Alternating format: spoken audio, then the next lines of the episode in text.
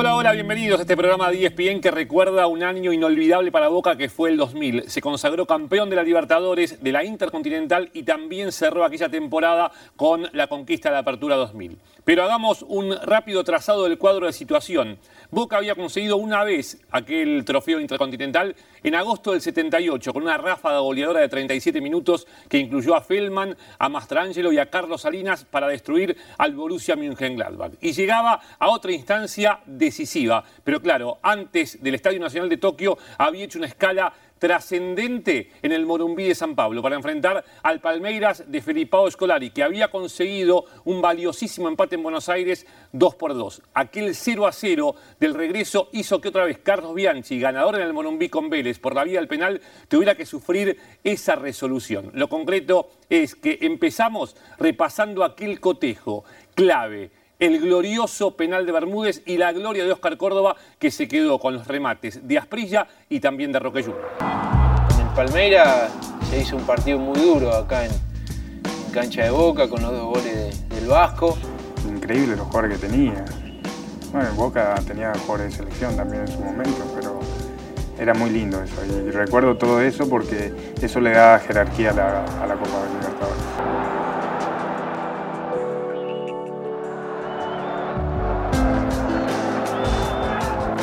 Fuimos allá medio viendo qué podía pasar porque eh, no sabíamos, era nuestra quizás primer final en una Copa Libertadores y pudimos hacer un, gran partido, terminar empatados y, bueno, y ganarlos por, los penales. Los penales siempre digo que es para cualquiera, ¿no? pero tuvimos la suerte de tuvimos un gran arquero como fue, como fue y como es Oscar Córdoba que tapó dos tres penales, ¿me entendés? Y, y después, bueno, lo que ejecutaron de nuestro lado lo hicieron muy bien también. En lo personal, yo practiqué toda la semana la definición por penal. Los muchachos se tiraban al gramado, luego el entrenamiento, tomaban el sol y con una, mucha tranquilidad, mucha pasividad para encarar ese momento. Era humilde Córdoba por decir eso. Yo creo que dos seguro tajaba. Eh, él decía uno, sí, sí, él lo decía. Bueno, Oscar sí, seguro que, tanto él como Roberto después eh, estaban convencidos que podían atajar penales. Y eso es importante, como el jugador que lo va a patear, estar convencido que lo va a convertir. Eh, cuando entran las dudas es cuando uno termina errando. Y el arquero lo mismo, cuando le entran las dudas termina yendo del lado equivocado donde va el balón. Teníamos un arquero que era increíble que cada vez que íbamos a los penales se juntaba al lado nuestro y decía que el 1-2 penal atajaba, que nosotros nos preocupemos por meterlo. Entonces, nosotros sabíamos que teníamos ventaja con Córdoba. Sí, eso tiene mucha confianza. Después estaba lo famoso que, estaba Carlos diciéndole Isquia, ¿no? desde atrás del arco, eh, para qué lado podían llegar a patear. Pero bueno, esas son cosas también que, que suman y que hacen a, a pequeños detalles que a veces te hacen ganar el partido. Carlos en su momento daba la, preguntaba a quién se sentía seguro, a quién quería patear. Y, siempre había jugadores disponibles para eso y lo importante en esos momentos era la seguridad que sentía el compañero. Y, y creo que ahí estábamos todos, ahí respaldábamos todo. No había ninguna clase de problema, yo lo miraba a la cara. Yo, yo, es un momento que es muy delicado donde usted tiene que mirar al jugador en la cara para ver si le mantiene la vista. Y si le mantiene la vista le está diciendo yo quiero pegarle. Y está el otro que no, que no se siente cómodo. Atención que es una, situación especial. No es tan fácil ¿eh? patear un penal en una clasificación. Eh, parecería que ya el penal tiene que estar convertido antes de patearlo y no es así. Porque ahí en ese momento el arquero no es él que tiene la obligación de atajarlo. El que tiene la obligación es el que lo patea. Nosotros íbamos muy conscientes hacer el gol, hacerlo, de la manera que sea, de punta, de lo que sea, que sabíamos que Oscar iba a atajar en cualquier momento alguno, no sabíamos que iba a atajar tanto, pero Oscar nos brindaba esa seguridad.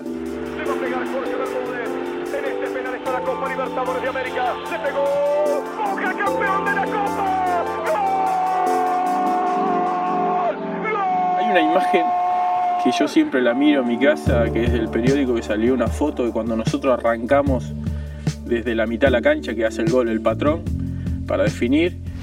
Y ahí uno, en esas imágenes y en esos gestos, uno eh, muestra la alegría que teníamos por, por haber ganado la Copa, ¿no? Y, y, lo que esperábamos y ansiábamos ese momento. Ganar la Copa Libertadores era lo que queríamos nosotros, quería la gente, quería todo el hincha de Boca. Y bueno, ya está, ya está la Copa. Y bueno, disfrutemos este momento, eh, los partidos que nos quedaba jugar hasta que llegara diciembre nosotros seguíamos prendidos en el campeonato, entonces no podíamos, el jugador no podía pensar de que tenía que pensar en la, en la final y dejar de lado el campeonato. Nosotros eh, salimos campeones en ese campeonato porque teníamos en mente que tenía la mejor manera de llegar a una final intercontinental era estar bien en el campeonato de uno. Y afortunadamente nosotros eh, mantuvimos el mismo nivel después de la Copa Libertadores y llegamos muy bien a, esa Copa. Y empecemos con la previa de ese choque que se daba en el Nacional de Tokio. Boca con su historia, con su sentimiento, enfrentando al todopoderoso Real Madrid, que ya tenía en su plantel al primer galáctico que era Lucho Figo, que se había agregado además a Raúl, a Maquelele, a Jeremy, a McManaman. El Real Madrid, con redondo en cancha, ya Fernando no se encontraba en la Casa Blanca, había destruido al Valencia en la final de la Champions, ganándole al equipo de Héctor Cooper por 3 a 0. Y asomaba como una barrera altísima para este Boca que quería consagrarse por segunda vez y lograr el octavo trofeo para el fútbol de la Argentina. Claro, esa racha que se había iniciado con Racing en el 67 y que culminaba hasta ese entonces con Vélez en el 94. Pero vayamos a lo que fue la previa de un cotejo en el cual Boca otra vez alcanzó el techo del mundo. Enfrentábamos a, un gran equipo, ¿no? como el Real Madrid, el cual sabíamos de que no, no pasaba todos los días. Este, y teníamos mucha ilusión de hacerlo bien. ¿no? Sabíamos que iba a ser muy difícil, nosotros Llegamos una semana antes al partido, ellos llegaron dos días antes al partido. Los días son lógicos. Uno tiene que llegar allá y aclimatarse. No nos olvidemos que nosotros nos vamos de 30 grados que hace acá y vamos al invierno en Japón. Entonces eso uno lo tiene que programar. Eh, el no dormir durante una noche uno no recupera eh, eh, enseguida las horas que tiene de, de decalaje que hay. Entonces eh, pienso yo de que hay que programar ciertas cosas que son importantes para llegar allá y estar lo mejor posible con vista al encuentro. Eh, pudimos ir con, la anticipación de vida y tomamos dos o tres eh, este, requisitos. Por ejemplo, en el momento de llegar a, Japón, eh, nos adecuamos al horario, o sea, no va nadie a las habitaciones, no va nadie a dormir, nadie come a deshorario, sino, y es más, la primera actividad que nos llevamos a las 3 de la tarde, llegamos al hotel, eh, muerto después de tantas horas de viaje, lo primero que hicimos, bueno, se cambia y lo esperamos abajo, hicimos una caminata para estirar el tiempo, para después tomar una merienda y después tirar el tiempo para que se vayan a dormir a la hora japonesa. Yo recuerdo en ese momento este, del cambio de horario que, eran 12 horas y que eh, había que dormir en el avión cierto horario como para empezar a aclimatarse a lo que a, lo, a donde llegábamos. Y que bueno después lo, uno de los doctores que estaba en su momento este, nos pasó la melatolina algo así para inductor del sueño cambiar nosotros tiramos. O sea déjame disfrutar esto que vamos allá y si duermo, duermo, y si no duermo, no duermo. No importaba las horas de viaje, no importaba el cansancio, no importaba nada, sino el llegar allá y enseguida poder acomodarte con el tema del horario, de, del descanso, la alimentación. En la primera noche iba, parecía que dormíamos 14 horas. Un, me acosté a dormir, me acuerdo, no sé, 11, 12 de la noche de allá. Y a las 3 de la mañana tenía los ojos pegados al techo, como tenía como el do de oro, parecía a mí. Los triunfos suman la bolsa de trabajo. O sea, en los momentos de los triunfos es cuanto más vos tenés posibilidades de generar una gran dosis de trabajo, en un clima apropiado, eh, haciendo proyectos, entusiasmando, ilusionando. Y Boca tenía mucho de eso, ¿no es cierto? O sea que me pareció como que estaba muy preparado para eso y para otras cosas más. Nosotros estábamos en nuestro mundo, esa es la realidad, por lo menos yo. Estábamos en nuestro mundo. Nosotros teníamos que saber muy bien de que nuestro objetivo era ganar la Copa Intercontinental y que no, no estábamos para otra cosa. Nosotros sabíamos que el Real Madrid tenía jugadores de mucha jerarquía, jugadores que, que no había que darle espacios, eh, tanto los atacantes como los laterales. Roberto Carlos de un lado, el otro lateral por el otro lado, eh, Figo. En ese momento se encontraba el mejor Figo, ¿no? era el mejor jugador del mundo. Estaba a un nivel increíble donde Bianchi durante toda la semana, tanto a Matellán como a Traverso, lo volvió loco. ¿no? Había un punto muy especial, era Figo. Ese era el punto, creo que, de inflexión donde el, el- el partido se iba a dar. Ahí me acuerdo mucho que se puso, se tuvo mucho énfasis, donde fue Matellán la persona indicada para marcarlo y lo hizo con lujo de detalles. son de carne y hueso, son importantes, juegan en, porque son campeones de la Champions, son, son un gran equipo, pero se van a enfrentar con un equipo que ganó todo, que jugó a la altura, que jugó en Bolivia, que jugó en México, que jugó en Chile, que jugó en Colombia, que jugó en 40 grados, que jugó en 10 grados y, eso en Europa no se ve. Entonces, si son bravos, que nos ganen jugando, pero de nombre no van a ganar. Nos tenían que, que respetar también por, por, por lo que nosotros veníamos logrando, por lo que nosotros éramos como equipo y que más allá de que nuestros apellidos no eran tan reconocidos como quizás los de ellos, hacerlos sentir dentro de la cancha. Yo tenía que pensar primero jugar como jugábamos nosotros. Al adversario siempre hay que respetarlo, hay que conocerlo. Yo le tengo que eh, decirle a los jugadores los puntos débiles y puntos fuertes. Eh, pero después lo, esencial es uno. Uno tiene que jugar como, como tiene que hacerlo. Entonces eh, lo que me preocupaba era que Boca esté a la altura del acontecimiento y afortunadamente eh, de ese lado estaba, estaba convencido de que íbamos a hacer un buen partido. Vi el partido del, de Vélez con el Milan eh, en mi casa, en Santa Fe, ni siquiera estaba en Boca y, y estaba Carlos en el banco y Pepe jugando y, y la verdad que ni se me cruzaba por la cabeza estar un par de años después jugando con el Pepe al lado y con Carlos como técnico en Japón. Y nosotros teníamos una manera de jugar muy clara, ¿no? confiábamos en nuestra manera, en los jugadores que teníamos y sabíamos que eran 90 minutos, que si nos levantábamos bien teníamos mucha chance de ganar. Nosotros estábamos a la altura de eso y había que demostrar y bueno, creo que a medida que se acercaba el día del partido, la gente que llegaba de Boca era impresionante y como que nos dábamos cuenta que bueno, teníamos ese apoyo. El hotel cada vez que iba acercándose al día del partido, cada vez íbamos viendo más gente en el hotel, gente hospedada en el mismo hotel, ya desbordada porque ya estábamos comiendo y aparecían una foto, o sea, entraban de, de la nada, ya no, no había contención. Gallina, para vos. Para vos, un segundo, por favor. Viejo, gracias por dejarme estar acá, viejo, gracias. ¡Grande, Boca! Carlos, lo único que, que siempre recuerdo fue la charla técnica en el vestuario, donde lo más claro que dijo fue, están acá ustedes chicos invitados porque son los mejores de América y se van a encontrar contra un gran equipo, uno de los mejores del mundo, ustedes son mejores, son mejores porque tienen equipo, este equipo del frente son individualidades, esa clase de charlas las da una persona evidente, como digo yo, una persona que ya había estudiado ese partido hace muchos días de manera muy exhaustiva y que creía muchísimo en nosotros y nosotros eso nos agrandaba. Carlos eh, eh, es un técnico pensante en cuanto que, por ejemplo, cuando todo el mundo discutía lo que es, eh, digamos, saltar un partido, que un jugador, guardar un jugador, formar equipos alternativos, formaciones alternativas, que es el versus, la formación alternativa versus que jueguen todo el equipo de memoria. Bueno, Carlos le daba valor a qué? le dio mucho valor siempre a eh, el gasto, cómo se va, de, si el jugador se te va, que te vas quedando con nada o si el jugador está entero. Y entonces, bueno, en eso tenía un particular modo de llevar sus anotaciones referida a minutos de juego, referido, referida a cantidad de partidos, referida a el gasto que voy a hacer yo en relación a lo que me pone el de enfrente. Tuve que tomar una decisión que fue la peor decisión que tomé en mi vida desde el punto de vista formación de equipo.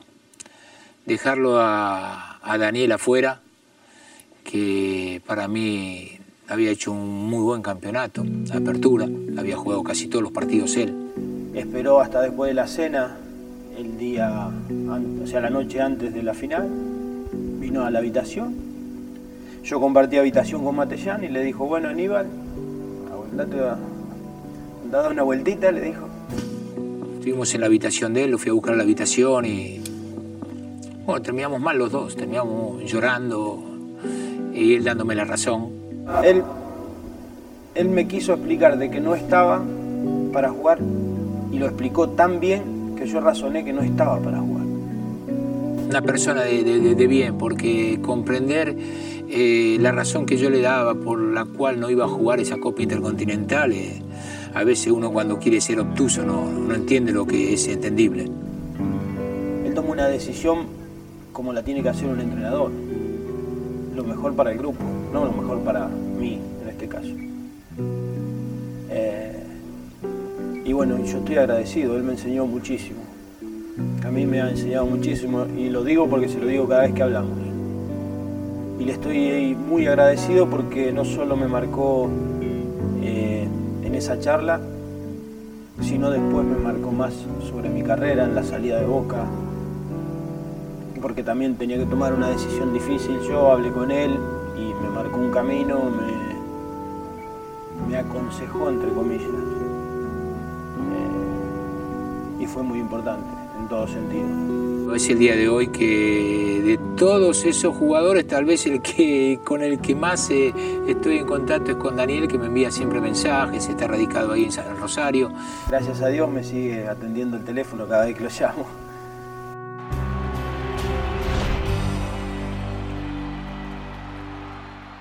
El trofeo intercontinental había cambiado el formato en el año 80, había pasado a disputarse en el lejano oriente y a un solo encuentro, lo que obligaba a esta parte del mundo, a Sudamérica, a despertarse repleta de expectativa.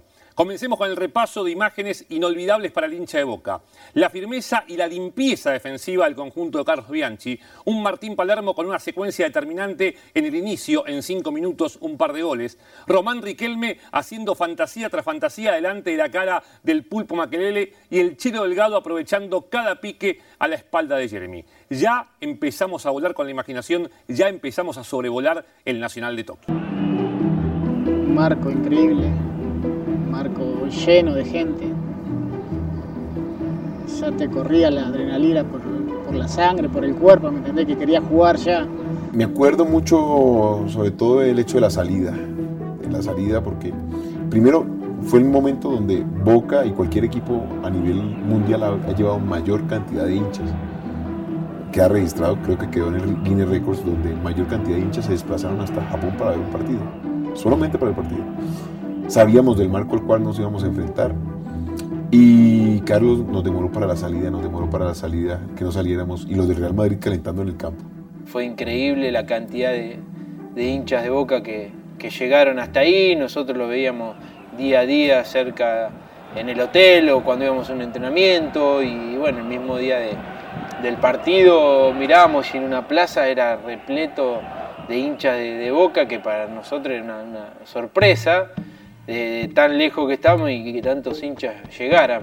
Una locura, una locura, una locura porque era Japón pero parecía argentino, pero estaba lleno de la gente de Boca, lleno. Hay que ser consciente que en esos países eh, el Milan, el Real Madrid tienen muchas eh, fans y, y todo eso y, y bueno, eran muchos de ellos, pero no, el argentino es el argentino, Boca es Boca, la hinchada la 12 la 12 y, y se sintió durante todo el partido y eso fue espectacular. Muy hermoso el momento cuando uno entra a la cancha y ve toda esa, la parte de atrás del arco, que era todo de boca y los japoneses no podían creer, había como, no sé, 5.000, 6.000 personas. La, la cantidad de gente que fue en ese momento eh, fue impresionante, era como estar de local en Japón. Llegué a esa final eh, con mi rodilla inflamada. Habíamos jugado contra Talleres, creo que fue acá. Ganamos 2 a 1. Eh, Y ese mismo domingo subimos al avión para irnos a Japón. Y había quinzado la rodilla, que no se sabía si iba a jugar o no. Yo toda esa semana no pude entrenar con el equipo. Este, y no me lo quería perder, ¿no? Tenía miedo de llegar más o menos al partido.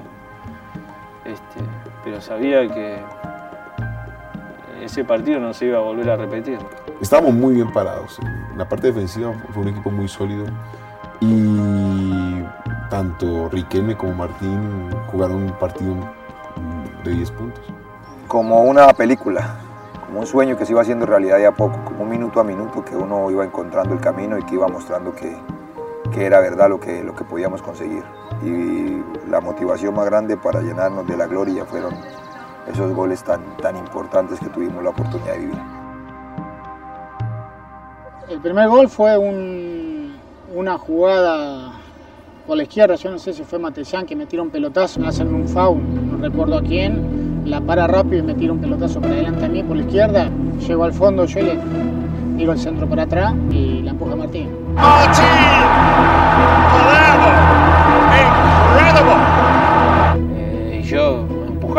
creo que, que fue muy rápida la jugada. Un regalo de Jeremy en el lateral. Le quedó Matellán. Matellán la mandó la ofensiva para el Chelo Delgado. Va Palermo, va Palermo. El Chelo y Palermo. Gol de Palermo, gol de Boca, gol de Palermo. ¡Gol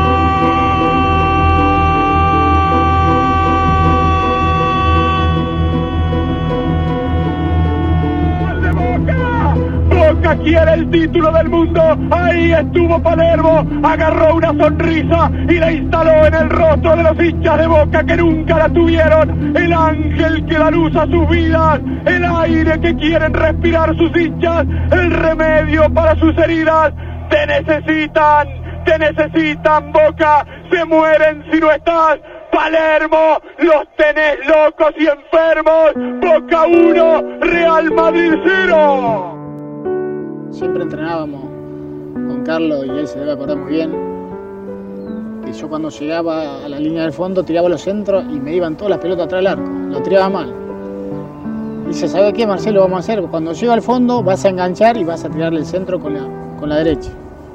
Y bueno, mirá cómo son las casualidades. Yo llego al fondo y lo tiré con la izquierda, como llegaba, le tiré y le cayó justo a Martín en, la pierna.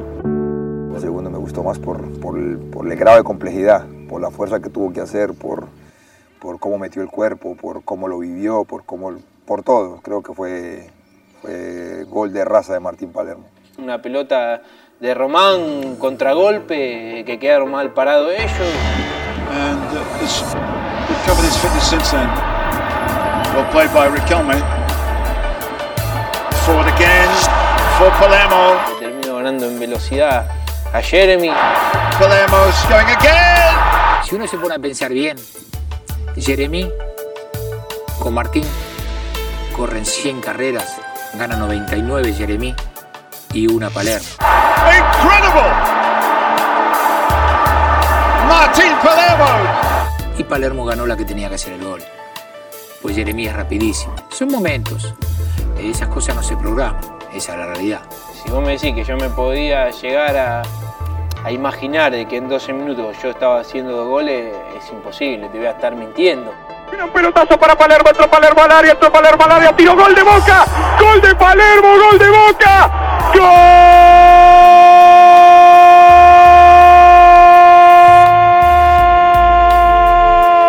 de Boca, Martín Palermo, el goleador extraordinario del fútbol argentino, entró en el área, olfato goleador, zurdazo cruzado, quedó horizontal en el aire Casillas, pero no pudo contener, eligió el camino correcto y allá fue, con una paz interior envidiable, un optimismo arrollador, con la fuerza más potente del mundo que es su fe inquebrantable, inconsciente, Boca 2, el Real Madrid 0. Pero que sí algo iba a pasar, de que sí estaba yo en lo personal como viendo a mis compañeros, viendo a todo, con el convencimiento de que no nos podíamos volver de Japón sin, sin la Copa. Uno en ese momento quería que termine ya el partido, ya nos vamos todos, que termine ya, y bueno, nada. Este, pero ahí estábamos más seguros de que la Intercontinental estaba más para Argentina que para España. Nos encontramos rápidamente con una ventaja que nadie se la esperaba. El que se levantó tarde ese día, de pronto ve el televisor y, dice, no, estoy soñando, no arrancó todavía esto, pero la verdad que fue, fue muy rápido el, el- el 2 a 0, los goles de Martín y, y, y sí, después yo creo que se, se aguantó bien el partido, más allá de que ellos descontaron y, y se hizo todo más complicado, pero yo creo que se hizo un gran partido.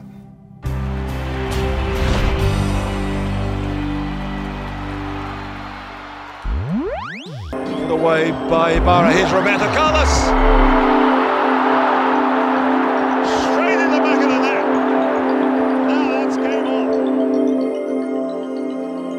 De pronto en la televisión se ve que fue un golazo. Yo voy con la bola muy confiado, le meto la mano, de pronto tan relajado que no siento que la bola me pega de una manera distinta y se me mete al ángulo. Pero, y te repito, era un equipo muy, muy consciente, muy maduro y sabía que el 2 el 2-1 le, le alcanzaba para, para salir campeón. Es así que el Real Madrid no tiene mayor opción durante el resto de los minutos. Faltaba mucho todavía. No, nosotros teníamos que jugar el partido, porque habíamos hecho una diferencia, no pensábamos hacer tempranamente. Teníamos que tratar de jugar el partido y tratar de saber muy bien de que los puntos fuertes ellos no, no lo tenían que, digamos, eh, imponer. A lo mejor también ellos entraron confiados, ¿no? O yo lo tomo, mi opinión, ¿no? Por ahí dormido. Yo digo, jugadores como Raúl, como Sabio, como Figo, estaban como. Ya te digo, el único que nos creó peligro en ese partido fue eh, Roberto Carlos. La historia nos demuestra que nosotros entramos mejor que ellos. Pero también cuando tú van pasando los minutos, tú puedes alcanzar la concentración para remontar un partido. Me parece que, que se encontraron con un equipo concentrado, motivado y no les dio tiempo para la reacción. Yo creo que Boca ganó porque jugó como, como lo teníamos pensado y como eh, había que hacerlo para, para ganar una Copa Intercontinental. Para mí era muy importante, ¿no? Quería ver si era capaz de jugar a un buen nivel contra, contra esos jugadores y lo he disfrutado todo lo que pude, ¿no? A mi manera y, y dentro del campo de juego me he sentido muy feliz durante todo el partido. There is the final whistle. Boca Juniors 2, Real Madrid 1. Raquelme was outstanding.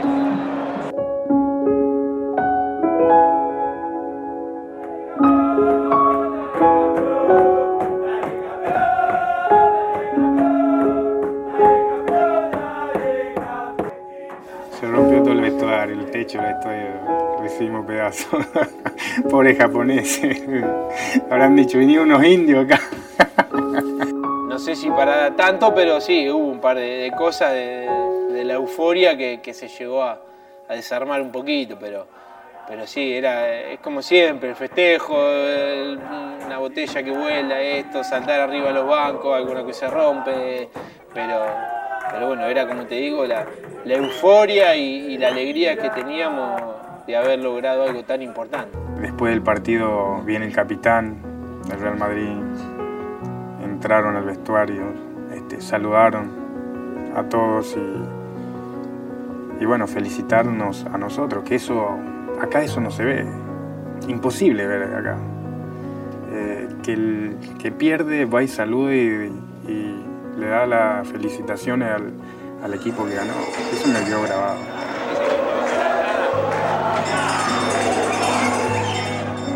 Después de la final estábamos eh, festejando un salón muy grande, éramos 40 personas, 45 a lo sumo. Eh, y los muchachos estaban, después de cenar, estaban cantando canciones arriba de la mesa, eufóricos, alegres. Y llegó un momento dado que ya era la una de la mañana y dijo, bueno, todo el mundo a sus habitaciones porque dentro de tres días nos estamos jugando el campeonato contra San Lorenzo. Y todo el mundo se tuvo que ir a dormir. Y tres días más tarde le ganábamos a San Lorenzo faltando cinco minutos en la cancha de Boca. Creo que un poco hicimos el clic cuando después de que festejábamos, cantábamos, que acuerdas, en un momento Carlos se paró y dijo, bueno, ahora descansar, que tenemos que volver y teníamos que volver a, la Argentina y seguir con el campeonato. Entonces ahí como que dijimos, bueno, hasta acá se festejó, se disfrutó, ahora descansar y ahí fue como que seguramente cada uno en, su habitación cayó de lo que habíamos, habíamos logrado. Yo dormía con Javier, ¿no? Con Marchán, en la habitación, íbamos en micro, en el mismo asiento, o sea, teníamos una, muy buena relación, fueron los papás de él también con, eh, estaban con mis papás todo el tiempo, y, en un momento en uno que, que nos íbamos a entrenar, eh, él tenía una lapicera y, y en el micro, en la parte de la cabecera del asiento de adelante, pone Boca 2, Real Madrid 1, campeón intercontinental. Y se da el mismo resultado. Pues la verdad que no lo podíamos creer, pero es algo que quedó, quedó marcado y hasta el día de hoy si lo veo, obviamente nos acordamos de eso.